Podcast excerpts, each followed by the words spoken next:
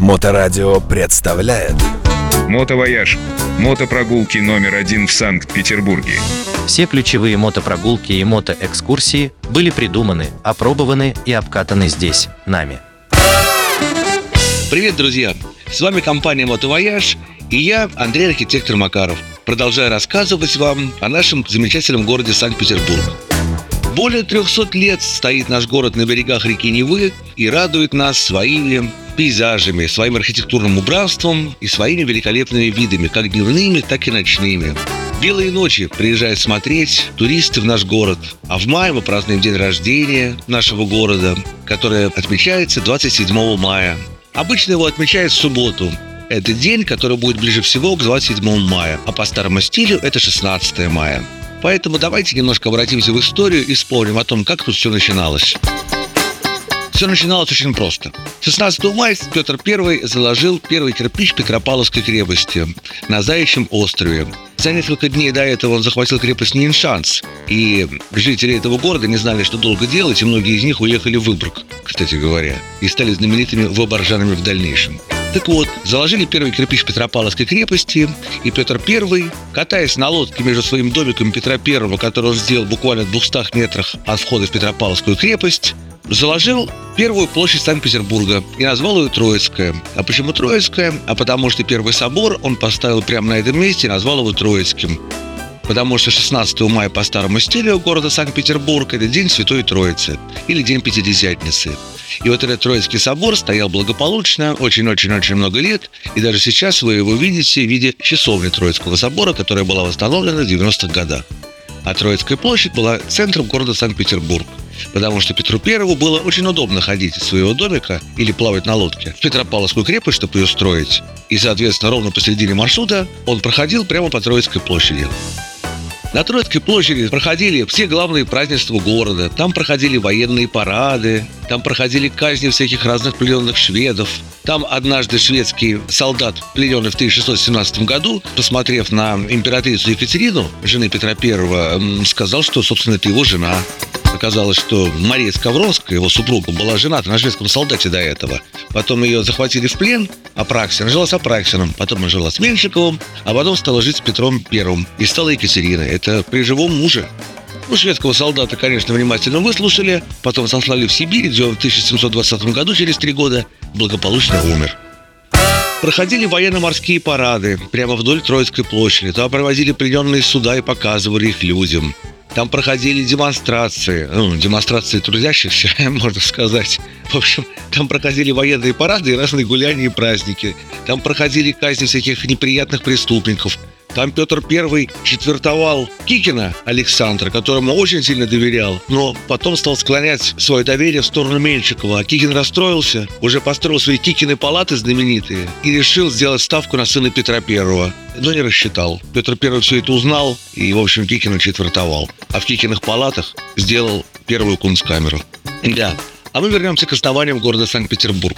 Итак, Петр I ходил строить Петропавловскую крепость вместе с своими друзьями. Все их имена – это шесть бастионов Петропавловской крепости. Именно с ними он и делал Петропавловскую крепость. И думал, как же назвать, как же назвать город, как же назвать город. Он понимал, что будет город в дальнейшем, это крепость. И вот однажды, а это произошло 10 июля по новому стилю, Петр I придумал, как назвать этот город, потому что он заложил первый кирпич Петропавловского собора. А это произошло на День святых Петра и Павла, поэтому собор стал Петропавловский, а этот день называется Петров день, и город стал называться Санкт-Петербург. Если вы кинетесь проверять, а вы можете это сделать, и это будет здорово, то обнаружите, что теперь День святых Петра и Павла справляется 12 июля, а раньше он справлялся 10 июля. Вот такая история. Наш город мог называться Петропавловск, кстати говоря, это было бы очень прикольно. То есть, например, представьте себе, я живу в городе Петропавловск на Неве, и вы живете в городе Петропавловск на Неве, а не в Петропавловске на Камчатске.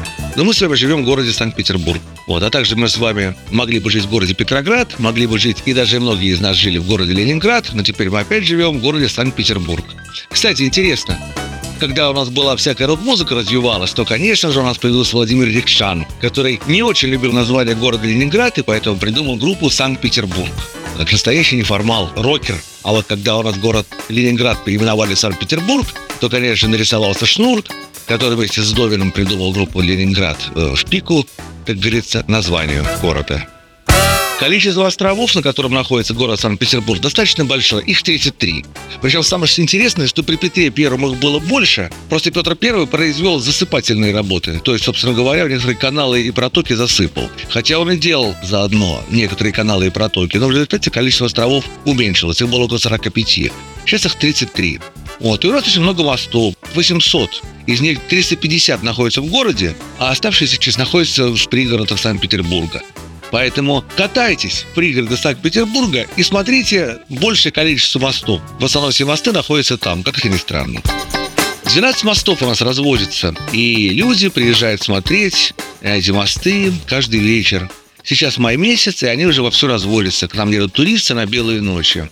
Я не помню, рассказывал я или нет, «Белые ночи» придумал слово Достоевский. До этого у нас назывались ночи полярными или финскими. Но после Достоевского и его рассказа «Белые ночи» «Белые ночи» стало называться «белыми ночами». Хотя Достоевский имел в виду совсем другое. Просто случайно получилось так, что это название прижилось в нашем городе. В 2000-х годах у нас проходили мотопарады. Шел карнавал, шло представление, шли действия, шли разные районы, которые показывали свои всякие шутки-прибаутки. А потом ехала колонна мотоциклистов, одетая кто во что гораст. Одевались в пиратов, в леших, в маленьких детей, в пионеров, в Петра Первого. В общем, во все что угодно одевались. И ехали на мотоциклах. Было очень смешно.